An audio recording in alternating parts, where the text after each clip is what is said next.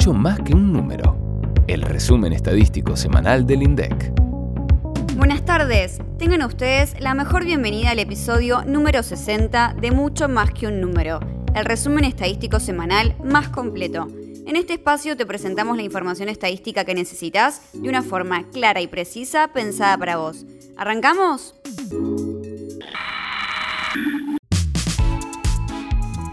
Y al cierre de cada mes, como siempre, difundimos una de las publicaciones más esperadas por nuestros usuarios. El INDEC Informa, ¿lo recuerdan? Se trata de un único documento en el que se presentan, con la máxima desagregación disponible, los datos de coyuntura que produce el instituto. Es un compilado, pero no cualquier resumen, ¿eh? El INDEC Informa es muy completo agrupa las estadísticas en grandes temas. Actividad industrial, comercio y servicios, trabajo y empleo, precios al consumidor, cuentas nacionales. Ah, y se encuentra disponible tanto en su versión digital gratuita como en soporte papel para los usuarios que así lo requieran. El INDEC Informa es tan completo que también contiene información adicional a la que se difunde en la serie Informes Técnicos. Por ejemplo, las estadísticas de trabajo temporario. ¿Cuáles son? Aquellas que ofrecen personal para el desarrollo de tareas eventuales a las compañías que requieren mano de obra por periodos limitados de tiempo. Además de describir brevemente los informes, el INDEC Informa incluye definiciones sobre las variables e incluso la metodología utilizada para el cálculo de cada uno de ellos. Exactamente. Es ideal para quienes quieran conocer un poco más el riquísimo universo estadístico. Yo estoy viendo la versión digital. ¿Jugamos un rato y leemos alguna definición? Repasemos, por ejemplo, la tasa de desocupación. Acá está. Se calcula el porcentaje entre la población desocupada y la población económicamente activa, la PEA. Buenísimo, pero ahora me surgieron dudas sobre este último término. Lo busco. Ahí lo encontré. Población económicamente activa. La integran las personas que tienen una ocupación o que, sin tenerla, la están buscando activamente está compuesta por la población ocupada más la población desocupada. Excelente. ¿Sabes a qué me hace acordar? A las cápsulas del indeccionario que inauguramos la semana pasada. Un concepto estadístico, una explicación clara y concisa y listo. Un repaso en cuestión de segundos. Esta semana difundimos nuevos conceptos, por ejemplo, la diferencia entre los precios estacionales y los regulados, o qué son las canastas básicas y para qué tipo de hogares se calculan. ¿No los escuchaste todavía? Fíjate, están ahí en la descripción. La semana se completó con la difusión del informe de complejos exportadores del primer semestre del 2021. ¿De qué se trata esta publicación? El objetivo principal es clasificar las exportaciones desde el punto de vista de las cadenas productivas, es decir, de acuerdo a la relación que tienen los bienes en el proceso de producción. ¿Qué significa esto? Por ejemplo, un producto que sirve de insumo para otro como la uva para la elaboración de vino, o dos productos que se utilizan para la fabricación de uno específico, como neumáticos de caucho y cajas de cambio para la producción de un automóvil. En función de estas relaciones, en los primeros seis meses del año se definieron 40 complejos exportadores.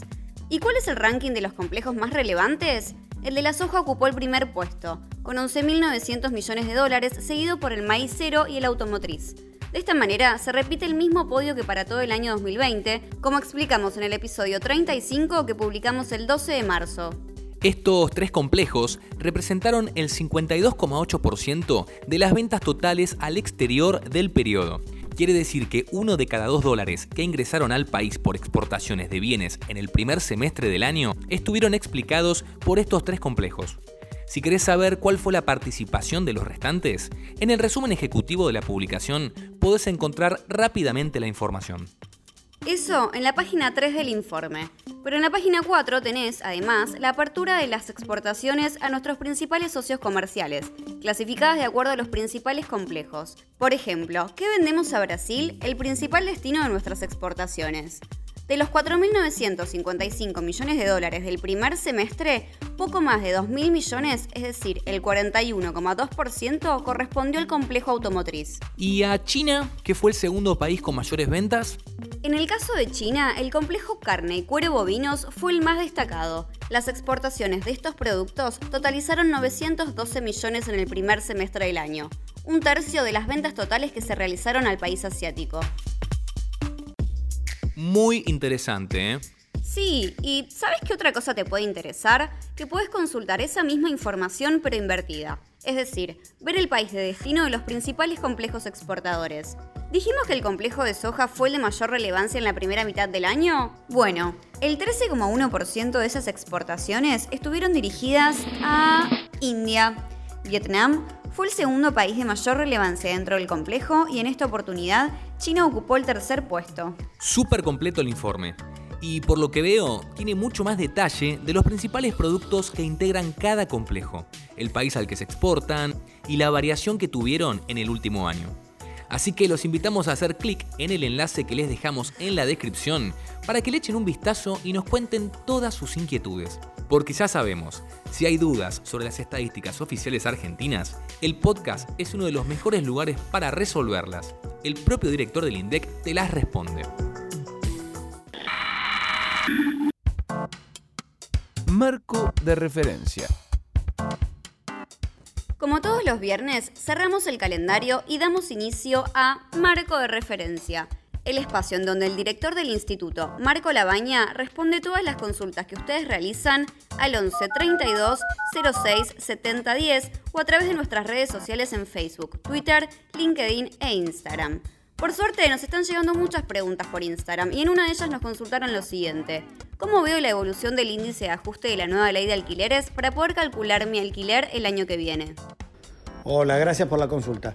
Te cuento que en la ley se establece un ajuste anual que se realiza a partir de un índice que se construye, por un lado en base a la variación del índice de precios al consumidor, el IPC, que es el que publicamos todos los meses desde acá del INDEC, y por el otro lado por un indicador que mide la evolución de los salarios de los trabajadores, que se denomina el RIPTE. El RIPTE significa remuneración imponible promedio de los trabajadores estables. Y este es un indicador que publica el Ministerio de Trabajo, Empleo y Seguridad Social. Ahora, como el índice que se usa para ajustar eh, toma partes iguales, la variación del IPC y la variación del RIPTE, hay que hacer eh, un cálculo que lo podés hacer vos mismo, donde deberías multiplicar 0,5 por la variación de cada uno de los índices, el IPC y el RIPTE, y sumarlas, y ahí te da el valor del índice. Igualmente la ley establece que es el Banco Central el que realiza este cálculo y es el que calcula y lo debe publicar todos los meses. Ahí el INDEC no, no interviene en ese cálculo. Muchas gracias Marco por compartir esta información. La segunda pregunta que nos acercaron está asociada al censo económico. Una persona nos escribe y dice que el banco le pide el certificado del censo económico. ¿Todavía está a tiempo de responder?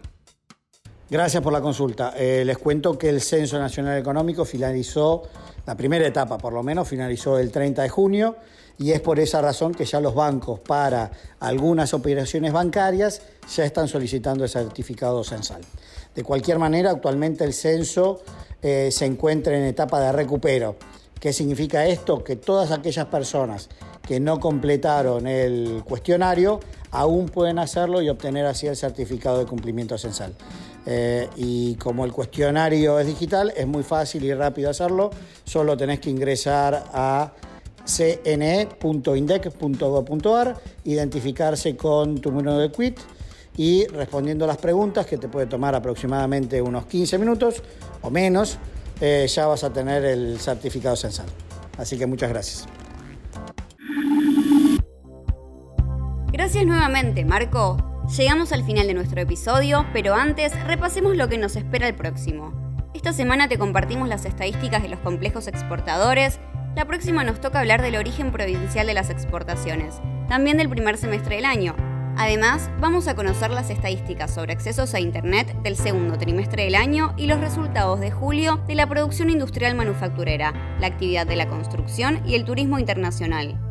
El resumen de estos informes lo vas a encontrar acá. ¿Dónde si no? Nos vemos entonces el viernes y presta atención, ¿eh? que las estadísticas están en todos lados y acá te las contamos, en mucho más que un número.